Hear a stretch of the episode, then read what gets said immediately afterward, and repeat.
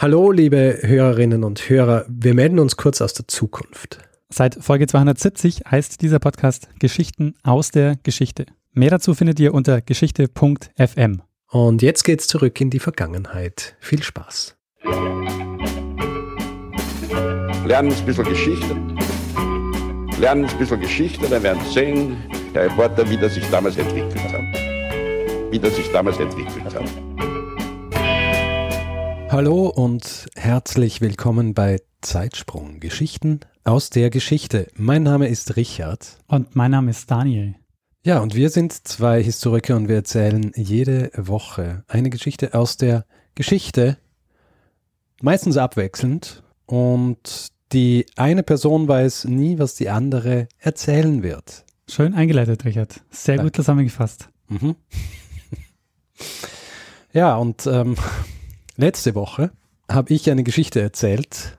Äh, Daniel, du weißt natürlich noch, was das war. Ja, natürlich. Äh, es ging um die Anfänge des Hundertjährigen Krieges, der, wie wir erfahren haben, gar nicht 100 Jahre, sondern 114 gedauert hat.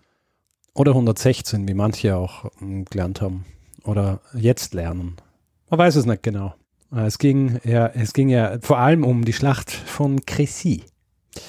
Aber wir wollen hier nicht in Vergangenheit schwelgen, Daniel. Ja. Sondern ähm. in der Gegenwart. Und die Gegenwart ist jetzt, heute. Und heute erzählst du mir eine Geschichte. Und wie immer bin ich gespannt wie ein Langbogen. ja. ja, um was es diesmal geht. Ähm, ja, wir werden aber trotzdem wieder in der Vergangenheit schwelgen, weil wir werden äh, zurückspringen und zwar diesmal wieder ins Mittelalter, ins späte Mittelalter diesmal. Späte Mittelalter. Mhm. Ähm, eine etwas, würde ich sagen, ungewöhnliche Zeit ähm, für mich und meine Geschichten. Aber wir beschäftigen uns mit Ereignissen, die die europäische Geschichte bis heute beeinflussen mhm. und ich denke nicht sehr bekannt sind. Okay. Es geht um den Georg Castriota. Bekannt ist diese Person aber unter einem anderen Namen. Okay. Dazu aber später mehr. Außer du weißt schon, um wen es geht. Ich habe keine Ahnung. Sehr gut. Ähm, beste Voraussetzungen. Georg Castriota ist 1405 geboren und die Castrioti waren ein serbisch-albanisches Adelsgeschlecht auf dem Balkan. Neuere Untersuchungen legen nahe, dass die Familie byzantinisch-serbisch geprägt war. Und man darf allerdings nicht den Fehler machen, dass man die heutigen Nationalstaaten, äh, dass man das mit heutigen Nationalstaaten gleichsetzt. Also wenn wir jetzt von, ähm, von Serbisch und von ähm, Albanisch und so reden, dann geht es da mehr um geografische Raumbeschreibungen und, und kein äh, definiertes Herrschaftsgebiet. Zur Vorgeschichte vielleicht noch ein paar Sätze. Das Osmanische Reich, ähm, das setzt erstmals ähm, im Jahr 1358 auf europäischen Boden über und versucht vor allen Dingen so im 15. Jahrhundert seinen Machtbereich im Adria-Raum auszuweiten. Und ähm, kennst du da eine, ähm, eine entscheidende Schlacht, die ähm, da auf dem Balkan stattgefunden hat? Ähm, Schlacht am Amselfeld. Richtig, genau. Die erste Schlacht, äh, die erste Schlacht auf dem Amselfeld äh, 1389, die die Osmanen, ähm, also die Schlacht, die die Osmanen für sich entscheiden konnten gegen eine Allianz mehrerer Fürsten auf dem Balkan. Und ähm, der Vater von Georg Castriota, der ähm, Gichon, der hat hier als kleiner Junge schon mitgekämpft auf dieser, äh, bei dieser Schlacht. Und der wurde äh, im Anschluss an diese Schlacht Vasall im Dienste des Sultans. Und das war zu dem Zeitpunkt der Murat II. Und im Laufe seines äh, Lebens wechselt aber mehrfach diese Beziehung. Also er war mal Verbündeter Venedigs, ähm, er war auch äh, zeitweise Verbündeter von Ragusa. Wir erinnern uns mhm. an Zeitsprung 46. Ah, du hast rausgesucht. Sehr ja, gut. Selbstverständlich. Oder du weißt ja natürlich alle auswendig. Oder? Ja, ja. ähm, genau, also wer mehr zu Ragusa wissen will, da gibt es eine eigene Zeitsprungfolge. Mhm. Vielleicht also, sagst du noch dazu, was Ragusa heute ist. Ähm, Ragusa ist im Grunde die Stadt Dubrovnik. Ja, stimmt. Das ist natürlich nur, nur ein, im Kern, gell? Nicht äh, das gesamte Gebiet. Richtig, aber, aber die Details äh, kann man dann im Zeitsprung nachhören.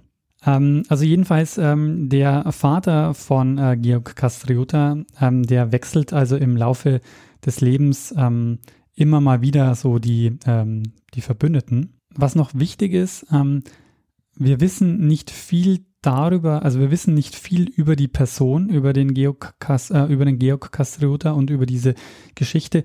Das meiste oder eigentlich, hm, also ziemlich alles, was wir, was wir an authentischer Quelle haben, ist eine Biografie, die von einem Katholiken geschrieben wurde, dem Marinus Baletius. Und der hat die 40 Jahre nach dem Tod von Georg Kastriota veröffentlicht. Okay. Ab 1410 ähm, wird dann äh, der ähm, der Vater von ihm endgültig Vasall des Sultans. Und ähm, Vasall des Sultans zu sein bedeutet in dem Fall, dass er Tribut zahlen musste und Soldaten stellen musste. Hm. Und seinen ältesten Sohn, den Stanisha, also den Bruder, eine, einer der Brüder von Kastriota, äh, von äh, einer der Brüder von, von Georg, den hat er als Pfand dem Sultan überlassen müssen. Und ähm, der ist dann auch zum, also nicht der Sohn, sondern der, der Vater ist dann auch zum Islam konvertiert. Ähm, und der Sultan hat aber im Gegenzug versprochen, dass ähm, der Sohn, also der, der Stanischer, dass der dann äh, der Nachfolger äh, werden wird von, ähm, von Georgs Vater, also von dem Gichon. Den Castrioti gelingt es aber dann in dieser Zeit, also nach äh, 1410, ihr Machtgebiet auf dem Balkan immer stärker auszudehnen, immer weiter auszudehnen. Und in den 1420er äh, Jahren äh, wird der Gichon Castriota dann dem Sultan zu mächtig und er fordert weitere Söhne als Pfand und darunter jetzt auch den Georg. Mhm. Und jetzt kommt ein weiterer Bezug zu einer Zeitsprungfolge, denn äh, der Georg wird entgegen der Abmachungen mit dem Sultan als Janitschar erzogen. Mhm. Und auch zu den Janitscharen gibt es bereits eine Zeitsprungfolge, nämlich äh, Folge 63.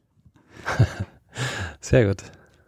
Ähm, also wer genaueres äh, darüber wissen will, was es bedeutet, dass äh, Georg als Janitschar erzogen wurde, der kann da äh, nochmal nachhören.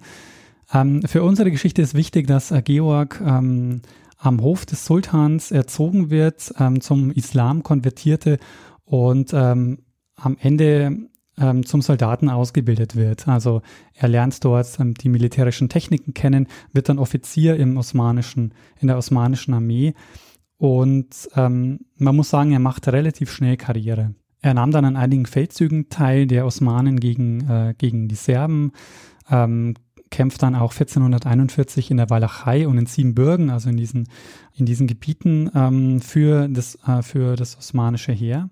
Und er erhielt dann auch einen Ehrentitel und einen neuen Namen. Und unter diesen Namen äh, kennt man ihn heute. Okay. Nämlich äh, nennt sich jetzt oder wird genannt jetzt Skanderbeg. Skanderbeg. Skanderbeg. Skanderbeg. Hast du davon mhm. schon gehört? Hm, kein, na, gar nichts, nichts. Äh, wir werden uns das gleich noch genauer anschauen, äh, warum er Skanderbeg heißt und was dieser Name bedeutet. Das ist nämlich auch sehr, sehr wichtig und sehr interessant. Ähm, Skanderbegs Vater äh, stirbt dann 1437 und entgegen der Abmachungen mit dem Sultan übernimmt nicht Skanderbegs Bruder die Nachfolge für das Fürstentum, sondern eine andere Adelsfamilie. Skanderbeg bekommt dann einige Aufträge vom Sultan auf dem Balkan und äh, er befindet sich dann, er wird sozusagen abkommandiert nach Albanien. Und die, die Umstände für diese entscheidende Wende in seinem Leben, die jetzt kommt, die ich jetzt gleich erzählen werde, die sind nicht ganz klar. Also man weiß nicht, warum er sich jetzt 1443, also sechs Jahre nachdem sein Vater gestorben ist, wendet er sich jetzt, äh, wendet sich Skanderbeg gegen den Sultan. Ähm, es ist nicht ganz klar, warum er das tut. Ähm, eventuell, ähm, es, es gibt, ähm, eventuell macht er das, weil er herausfindet, dass der Sultan seinen Vater ermorden ließ. Ähm, Eventuell. Ja, weil, also man weiß natürlich nicht, ob der Sultan tatsächlich seinen Vater ermorden ließ. Ah, okay. Aber es gibt einen Brief an den Papst und in diesem Brief schreibt Skanderbeg, dass er aus persönlicher Rache und nicht aus Glaubensgründen gegen den Sultan gehandelt hat. Und der Grund wäre dann eben vermutlich, dass der Sultan äh, seinen Vater töten ließ und als Rache hat dann Skanderbeg sich am Mord am Bruder des Sultans beteiligt.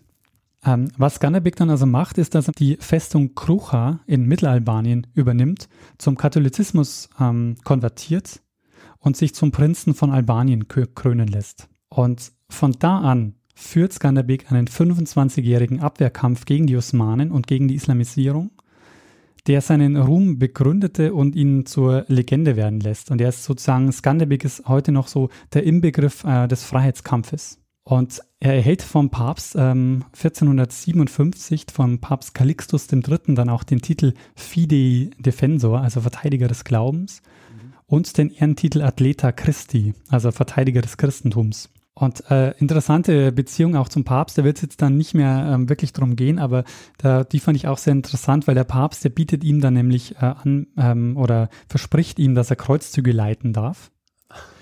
Ähm, dazu kommt es aber dann nie. Also es gibt dann mehrere Anläufe, ähm, Kreuzzüge zu, zu machen und dann den, ähm, den Skanderbeg ähm, die anführen zu lassen, aber das äh, passiert dann nie. Na, vor allem die, der Zeitraum ist, das ist ja dann auch schon relativ spät, was Kreuzzüge angeht. Und wie wir von, von der Episode über, über die Hussiten wissen, haben die Kreuzzüge ja dann eher innereuropäisch stattgefunden.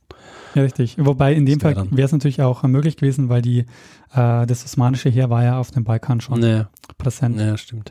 Jetzt zur interessanten Frage, was denn Skanderbeg äh, bedeutet.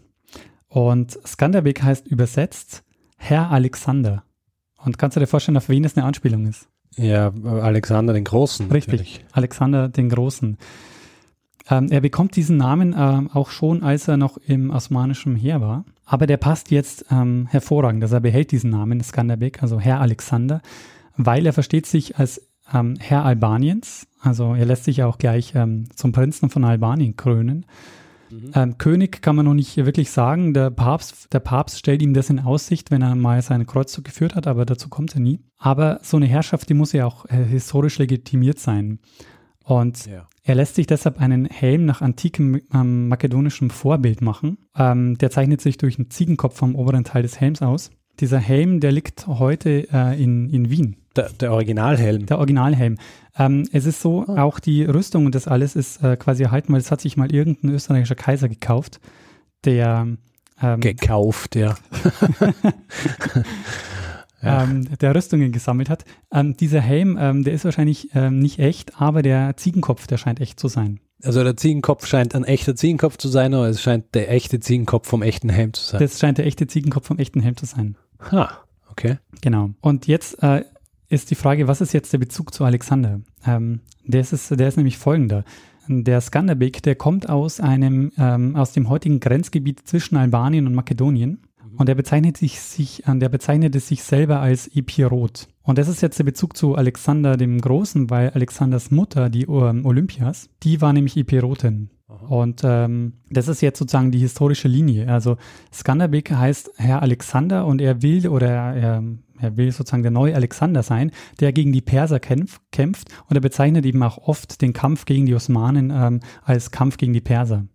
Das setzt er sozusagen gleich und deshalb ist dieser, äh, passt dieser Name ähm, dann eben auch ganz gut und er behält ihn. Skanderbeg übernahm jetzt äh, das Kommando der Opposition gegen die Osmanen mit dem Ziel, sie also vom Balkan zu vertreiben und es gelingt ihm zeitweise recht erfolgreich, wobei man dazu sagen muss, dass er, dass es eigentlich ein dauernder Abwehrkampf war. Er hat die Liga von Lezza, das war so ein Verteidigungsbündnis mehrerer albanischer und montenegrinischer Fürsten gegen die Osmanen, angeführt. Ähm, zeitweise gehörten dieser Liga auch das ähm, Königreich Neapel und das Königreich Ungarn, die Republik Venedig und auch der Kirchenstaat dazu. Aber in diesen Jahren schickt Sultan also eine Armee äh, nach der anderen ähm, auf den Balkan und wird aber ähm, in den meisten Fällen also von, von dieser Liga und von Skanderbeg ähm, geschlagen. Und das größte Problem eigentlich von Skanderbeg sind teilweise gar nicht äh, die Angriffe der, der, der, Osmanen, sondern das größte Problem sind eigentlich diese ganzen äh, Konstellationen und wechselnden Machtverhältnisse äh, auf dem Balkan und in Europa und im Adria-Raum. Es gelingt ihm nämlich nie, also Zeit seines Lebens, nie einen Territorialstaat aufzubauen. Es gab ganz viele kleine Fürstentümer und Adelsfamilien, mit denen er sich ähm, arrangieren musste, die dann auch teilweise zum Islam konvertierten und dann für den Sultan kämpften wie sein mhm. Vater halt auch, der hat das ja auch gemacht. Also yeah. sich mal mit dem Sultan ähm, verbündet, dann mal wieder mit Venedig, dann mal mit Neapel und so. Ähm, und äh, genau mit diesem Machtverhältnis musste er dann ja auch zurechtkommen. Und dazu kommt, dass die Großmächte an der Adria auch ähm, ständig im Clinch lagen. Also vor allen Dingen Neapel und Venedig. Und Venedig ja auch mit dieser Doppelrolle, das hatten wir dann in der Folge mit den, äh, über die Fugger auch besprochen. Die hatten ja ausgezeichnete Handelsbeziehungen mit, den, mit dem Osmanischen Reich. Das ja. heißt, die hatten ähm, dann auch immer ein Interesse daran, dass da eben kein äh, Kriegszustand herrscht. Skanderbeg war kein Territorialfürst, also man bezeichnet ihn oder wird häufig als äh, Winterherrscher bezeichnet.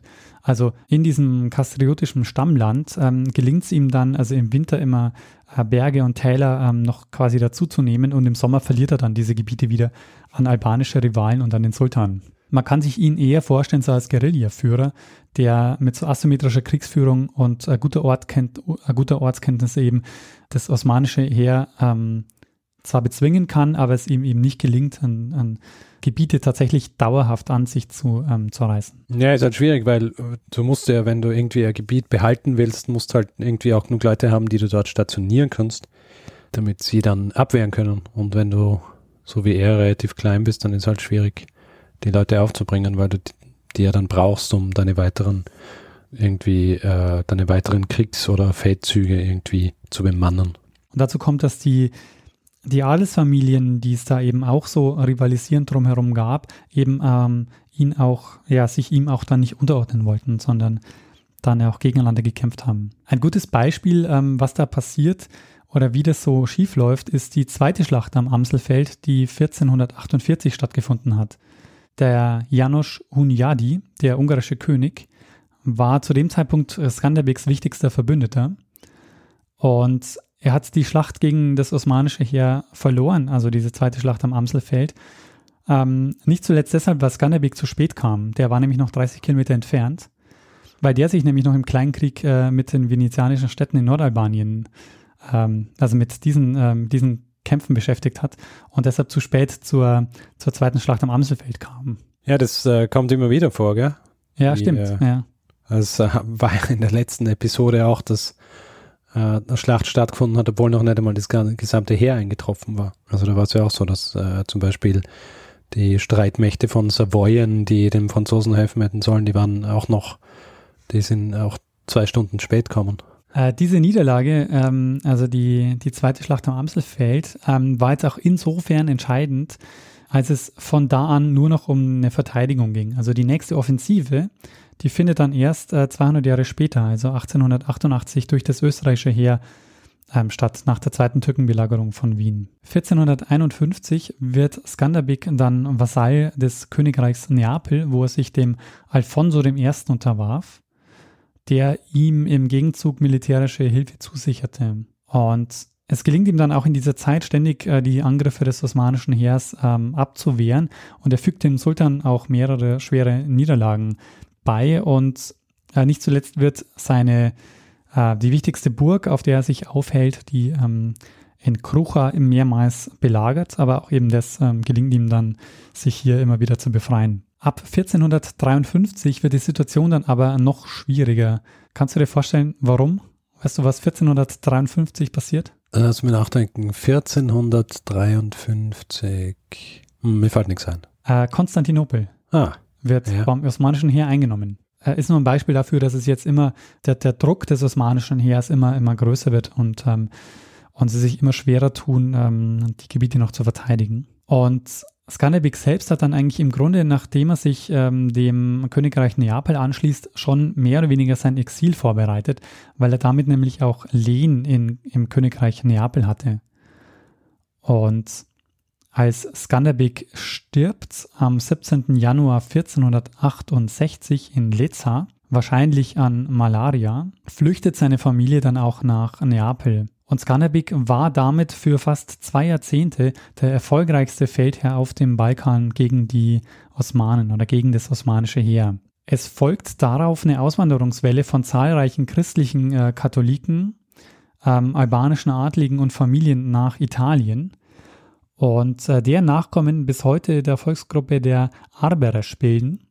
Und das erwähne ich deshalb, weil sie sind, die Skanderbeg nämlich dann später wieder in Erinnerung rufen werden.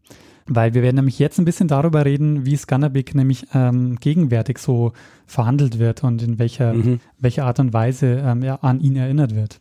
Ähm, zehn Jahre, also es dauert zehn Jahre ähm, und ähm, zehn Jahre nach Skanderbegs Tod konnten dann die Osmanen äh, konnte dann das osmanische Heer 1478 dann äh, Albanien erobern und ja dann mehr oder weniger für die nächsten 400 Jahre beherrschen. Und die Berge rund um Krucha, äh, die sind auch jetzt umbenannt worden, die heißen ähm, Skanderbeg-Gebirge. Und äh, die Burg von Krucha, äh, ist, da ist jetzt das Skanderbeg-Museum drinnen. Allerdings muss man sagen, dass sich dann im Laufe der Zeit, also nachdem dann äh, das äh, osmanische Heer Albanien erobert hat, danach ist es so, dass die Erinnerung an Skanderbeg allmählich verblasst. Und im 19. Jahrhundert wird er allerdings wiederentdeckt und er wird dann zum Symbol der albanischen Nationalbewegung und wird dort dann zentraler Bezugspunkt, weil er sozusagen der, äh, der Freiheitskämpfer war, auf den sich dann äh, das, ähm, äh, auf den sich dann äh, die Albaner und Albanerinnen dann ähm, konzentriert haben. Und 1912 kommt es dann zur Ausrufung des Nationalstaates, also des Nationalstaats Albanien. Und der König, äh, König Ahmed Zogu, der setzt sich das Skanderbeg-Krone auf und nannte sich dann auch Skanderbeg III. Okay. Und auch die italienischen Faschisten, die beziehen sich auf äh, Skanderbeg. Mussolini annektiert nämlich 1939 Albanien mit dem Hinweis, dass Skanderbeg ja Vasall Neapels war. Ja.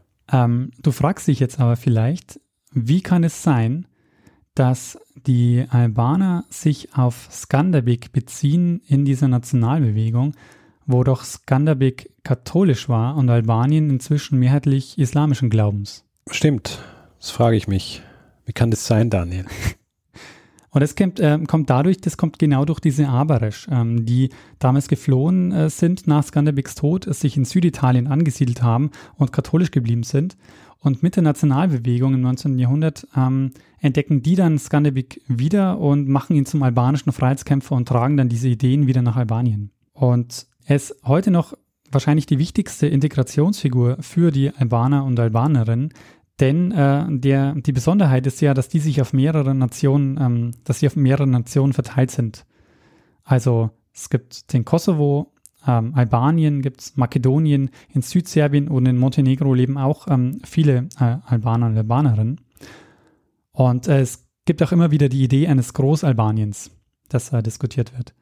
Und da ist er halt quasi die Projektionsfläche als albanischer Nationalheld und äh, Freiheitskämpfer, auf den sich da alle berufen können. Ja, das stimmt. Die, äh, ich habe das irgendwo ähm, auch mal aufgeschnappt, dass, glaube ich, äh, mehr als ein Drittel aller, aller Albanerinnen und Albaner nicht in Albanien leben. Hm, genau, ja. Und deshalb auch diese Idee des äh, Großalbaniens immer wieder, äh, immer mal wieder hochkommt.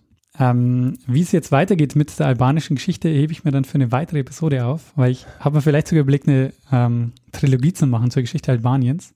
Okay. Äh, mal gucken, ob da was kommt, aber ähm, soweit jedenfalls mal dazu. Für heute wollte ich mal die Geschichte von Skanderbeg erzählen, der eine sehr wichtige, spannende Figur ist, um die Geschichte des Balkans zu verstehen, der am Hof des Sultans aufwächst, zum Islam konvertiert, wieder Katholik wird, den Rest seines Lebens aber dann eben den Sultan bekämpft und sich auch noch in der Tradition Alexanders des Großen äh, sieht. Und bis heute ja noch ein entscheidender Bezugspunkt für das Selbstverständnis Albaniens ist. Also das fand ich schon, ähm, fand ich Wahnsinn. Ja, ist großartig. Also die, ähm, das sind, ich meine, das sind so die, die Geschichten, aus denen, aus denen so nationale Figuren bestehen, ja. also, also es ist ja eine direkte Verbindung zwischen der Tatsache, dass wir, dass wir heute was wissen über ihn und dass er eben so eine Figur war. Ja, ja. Also weil äh, ansonsten wäre er nicht zu dieser Nationalfigur, wäre dann nicht zu diesem zu äh, dieser Symbolfigur worden und dann hätten wir ihn auch gar nicht äh, ausgegraben aus der Geschichte. Ja, ja genau. Ah, das ist sehr spannend. Äh, während du das erzählt hast, mhm. von, ähm, dass er dann, dass er dann auch so zu einem, zu einer dieser, dieser Figuren worden ist, also dann vom, von, von dieser Nationalbewegung. Ich schaue ja gern so, so äh, Sendungen mit, so an, wo es ums Essen geht. Ja? Gut, dass du jetzt den Bezug zum Essen findest, das ist sehr gut. ich muss, muss ein bisschen ausholen hier, ja. Und, äh, und es gibt einen, es gibt einen britischen Koch namens Rick Stein.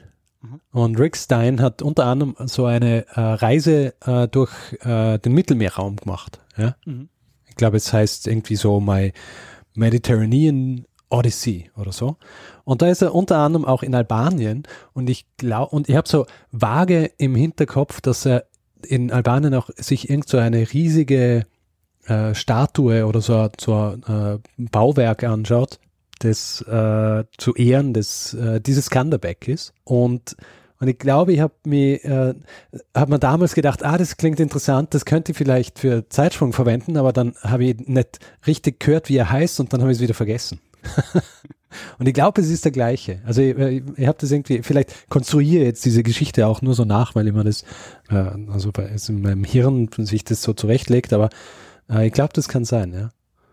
Also es gibt, glaube ich, irgendwo in Albanien eine, so, so ein riesiges ähm, Monument, das den Skanderbeg ehrt. Also höchstwahrscheinlich, aber und er hat sich das angeschaut. Also ähm, es, es gibt äh, einige ähm, Monumente und einige Denkmäler, die ähm, nicht, nur, nicht nur in Albanien, sondern sogar auch, glaube ich, in Montenegro. Ja, aber das ist interessant, also dass die, ähm, dass, dass du es dann schon äh, vage im Hinterkopf quasi noch hattest, dass du das schon mal gesehen hast. Ja. Aber es ist mir auch erst im Laufe der, der Episode, ist es mir immer mehr so, ah ja, es kann sein, dass, ähm, dass ich das da gesehen habe. Muss ich rausfinden, ob, ob mich mein, meine Erinnerung da trügt oder ob ich das wirklich noch, es ist halt schon eine Zeit her, deswegen. Und weißt du, mein Hirn ist ja nicht mehr, was es mal war. Ah, und das vielleicht noch nachzutragen, der Helm, ähm, weil ich ja gesagt habe, der ist in Wien, der ist tatsächlich in der äh, Hofjagd- und Rüstkammer des Kunsthistorischen Museums in Wien. Hofjagd und Rüstkammer. Genau. Das ist aber nicht das gleiche, äh, das ist nicht die Schatzkammer, oder? Nee, glaube ich nicht, ja. Nein, die Schatzkammer, das sind die Schätze, ja klar. Hofjagd und Rüstkammer, wo ist denn die? Ist die im, äh, die ist aber nicht im äh, Kunsthistorischen Museum, oder? Weiß ehrlich gesagt nicht. Äh, das ist aber jetzt die Info aus dem äh, Wikipedia-Artikel. Ha, vielleicht eher in der Hofburg auch. Ja. Also weil Schatzkammer gehört ja auch zum Kunsthistorischen und ist in der Hofburg. Mhm. Das würde mich ja interessieren. Ich, ich glaube, da war ich noch nie. Und ich schaue mir ja gern äh, diese Waffen an. Äh, eine Sache wollte ich noch nachtragen. Und zwar ähm, die albanische ähm, Flagge, die zeigt ja, ich weiß nicht, ob du das äh, ähm, in, im Kopf hast, ähm, zeigt einen Doppeladler. Das ist ähm, rote Fahne mit Doppeladler, mit schwarzem Doppeladler. Ja. Und äh, das ist auch das äh, Wappen der Castrioti gewesen. Ah, Also da Mhm. gibt es einen direkten Zusammenhang. spannend. Ja, Richard, das war mein Zeitsprung über den Skanderbeg und äh, eine Geschichte Albaniens. Sehr gut, sehr gut. Äh, Also äh, auch sowieso gut, weil man, also äh, natürlich wieder Europa, aber so ein bisschen, äh, so ein bisschen an den Rändern Europas auch, ja, dass wir ein bisschen wegkommen von diesem, von diesem äh, äh, klaren Fokus auf Europa, den wir eigentlich immer haben. Nicht immer, aber viel. Äh, finde ich sehr gut. Und ich finde auch, also so diese Parallelen und also diese Parallelen dann auch wieder mit dem, äh, mit den Janitscharen, ähm, also Parallelen, diese, diese Verweise drauf. Ja. Du erinnerst dich, dass ich in der letzten Episode von diesem, von diesem Bild gesprochen habe, das sich irgendwann einmal ergibt, ja, Ja. wenn man alle, wenn man alle Zusammenhänge sieht, ja. Und äh, wir bewegen uns stetig darauf zu, ja. Das stimmt, ja. Also die, die, diese Lücken werden alle äh, aufgefüllt und äh, ich muss ja sagen, dass die albanische Geschichte eine sehr, sehr schändliche Lücke äh, bei mir ist, ja. Ich glaube nicht nur Die bei jetzt dir. zumindest zu einem Teil äh, aufgefüllt worden ist. Deshalb habe ich auch die Geschichte gemacht, weil ich habe auch gemerkt bei mir, ähm, dass die albanische Geschichte wahnsinnig wichtig ist, wenn man den Balkan verstehen will, aber gleichzeitig ähm, wir ziemlich wenig wissen über Albanien. Und Albanien hat schon einige ähm, krasse Besonderheiten. Also das ist schon eine sehr, die haben schon eine sehr besondere Geschichte. Ja, finde ich sehr gut. Aber ich würde sagen, trotzdem, Richard, ähm, lassen wir es gut sein soweit. Und Ja, müß, müssen wir fast irgendwann auch mal den Sack zumachen. genau, ja? mach mal den Sack mal zu. Mach mal, mach mal einen kurzen Feedback-Blog. Gut, ähm, Feedback-Blog. Also wer Feedback geben will zu dieser Episode oder zu anderen, kann es zum Beispiel auf unserer Website machen, zeitsprung.fm, wo die Möglichkeit besteht, unter jeder Episode zu kommentieren oder uns auch einfach Nachrichten zu hinterlassen. Kann es auch per E-Mail machen, feedback at zeitsprung.fm für generelles Feedback. Wer uns Hinweise schicken will, und äh, da bitte nicht an beide, sondern einen von uns beiden, damit der andere nicht weiß, was der eine eventuell irgendwann machen wird, das sind die E-Mail-Adressen richard oder daniel at zeitsprung.fm. Dann haben wir natürlich auch äh, Accounts auf den diversen Social Networks. Zum Beispiel, äh, bist du gerade umgefallen oder? Nee, alles gut. Ah, okay. Zum Beispiel äh, Twitter, twitter.com slash zeitsprungfm oder dort auch persönlich unterwegs. Der Daniel at Messner und ich at Stormgrass. Und schlussendlich auch noch auf Facebook, facebook.com slash zeitsprung.fm, wo man natürlich auch kommentieren kann oder uns direkte Nachrichten schreiben. Außerdem gibt es die Möglichkeit, uns finanziell zu unterstützen. Wir haben PayPal und Flatter auf der Seite und freuen uns über alle, die uns ein bisschen ähm, was in den Hut werfen und dieses ähm, Format hier finanziell unterstützen. Und wir bedanken uns diesmal bei Manuel, Thomas, Michaela, Frank, Sebastian und Nadine. Ja, vielen, vielen Dank für eure Unterstützung. Ja, vielen Dank. Und André. Gut. In dem Fall ist alles gesagt und ich würde sagen, dann übergeben wir einfach der Person das letzte Wort, die es immer hat. Bruno Kreisky. Lernen ein bisschen Geschichte. Lernen ein bisschen Geschichte, dann werden Sie sehen, der Reporter, wie das sich damals entwickelt hat. Wie das sich damals entwickelt hat.